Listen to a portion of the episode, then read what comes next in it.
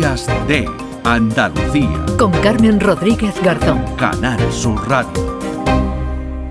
Compás.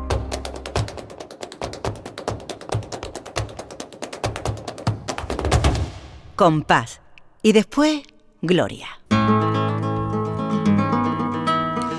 21 de enero de 2024, es decir, Lourdes Galvez, ¿qué tal? Muy buenos días. Hola Carmen. Hoy hubiera cumplido 101 años la faraona, Lola Exacto. Flores. Venimos de celebrar el cumpleaños de la madre de Juan Luis Artacho y nos vamos con otro Con cumpleaños otra de grande. otra grande, otra grande, Lola Flores.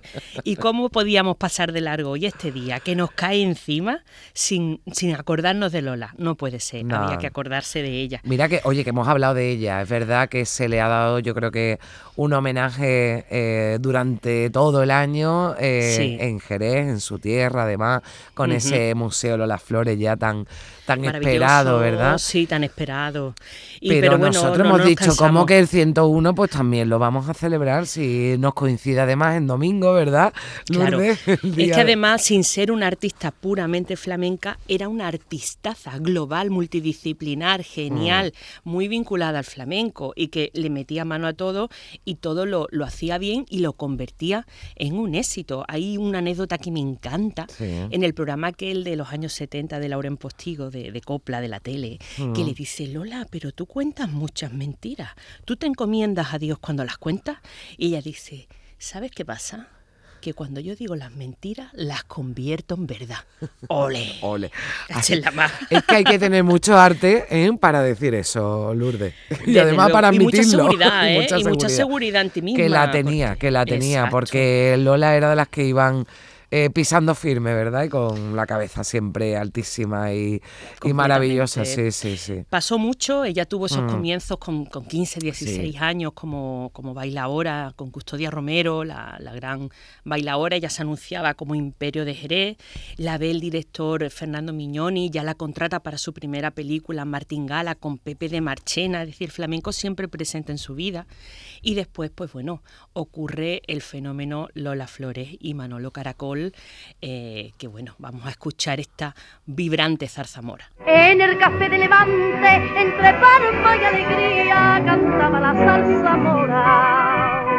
Se lo pusieron de mote porque dicen que tenía los ojos como una mora.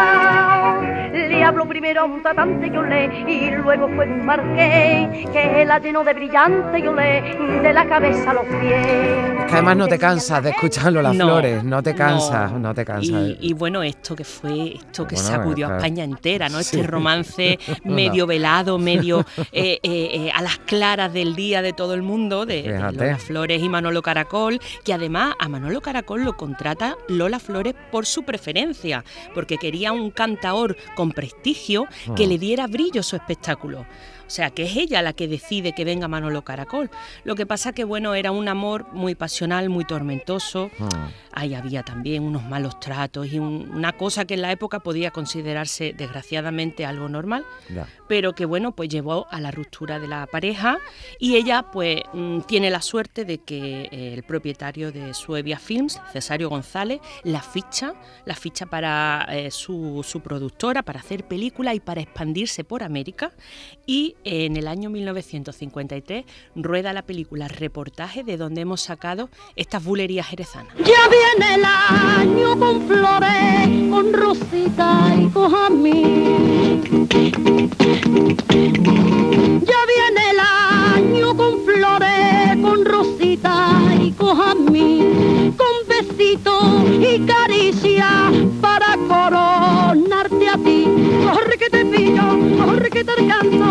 qué ganas tengo de darte un abrazo.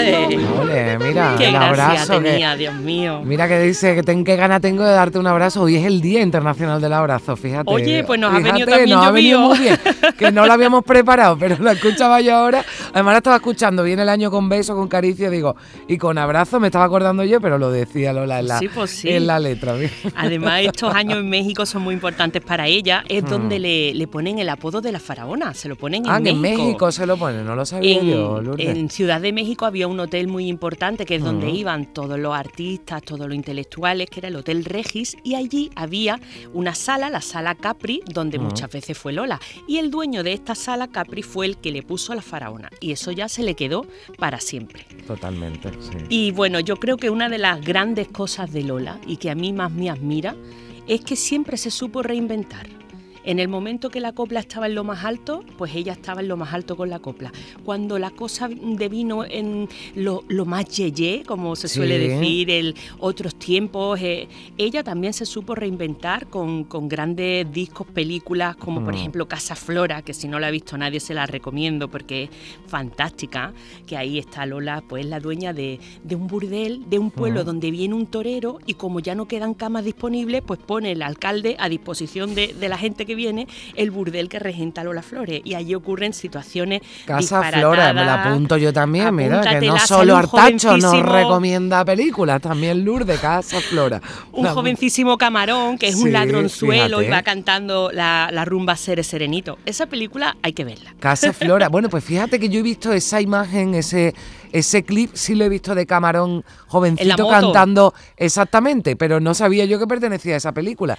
Pues sí lo he, lo escuchado cantando ese Sere- serenito. Ya, pues mira, ya lo saben, que Lourdes también nos recomienda Casa Flora, para echar un ratito buenísimo seguro con, con Lola Flor. ¿Y con qué nos despedimos, Lourdes? Bueno, pues ella, como he dicho, siempre supo reinventarse, fue una mujer libre, independiente, con una personalidad arrolladora y eh, bueno, pues ella eh, metió estas bulerías de que popularizara el gran bambino. Ella lo hizo en los años 80. mm, Después el grupo siempre así lo, retomó y la verdad que me parece una manera muy, muy bonita de homenajear a esta mujer que nos ha dado tanto en España, que nos sigue dando y que bueno, Y pues que, y que y pasará de generación dará. en generación. Seguro, seguro que sí, porque a Lola Flores, como hablábamos ayer de, de Serra, también merece que los jóvenes, ¿verdad? También la, la, la, La la conozcan. escuchan, la conozcan y, y sepan mucho de ella. Y los Eso jóvenes y las chicas ¿eh? también mucho porque porque Lola fue también una revolucionaria como, como mujer. una ¿no? feminista sin saberlo. Totalmente, totalmente, exactamente. O sí lo sabía. Bueno, a ver, vamos a escuchar un poquito, Lourdes, antes de despedir.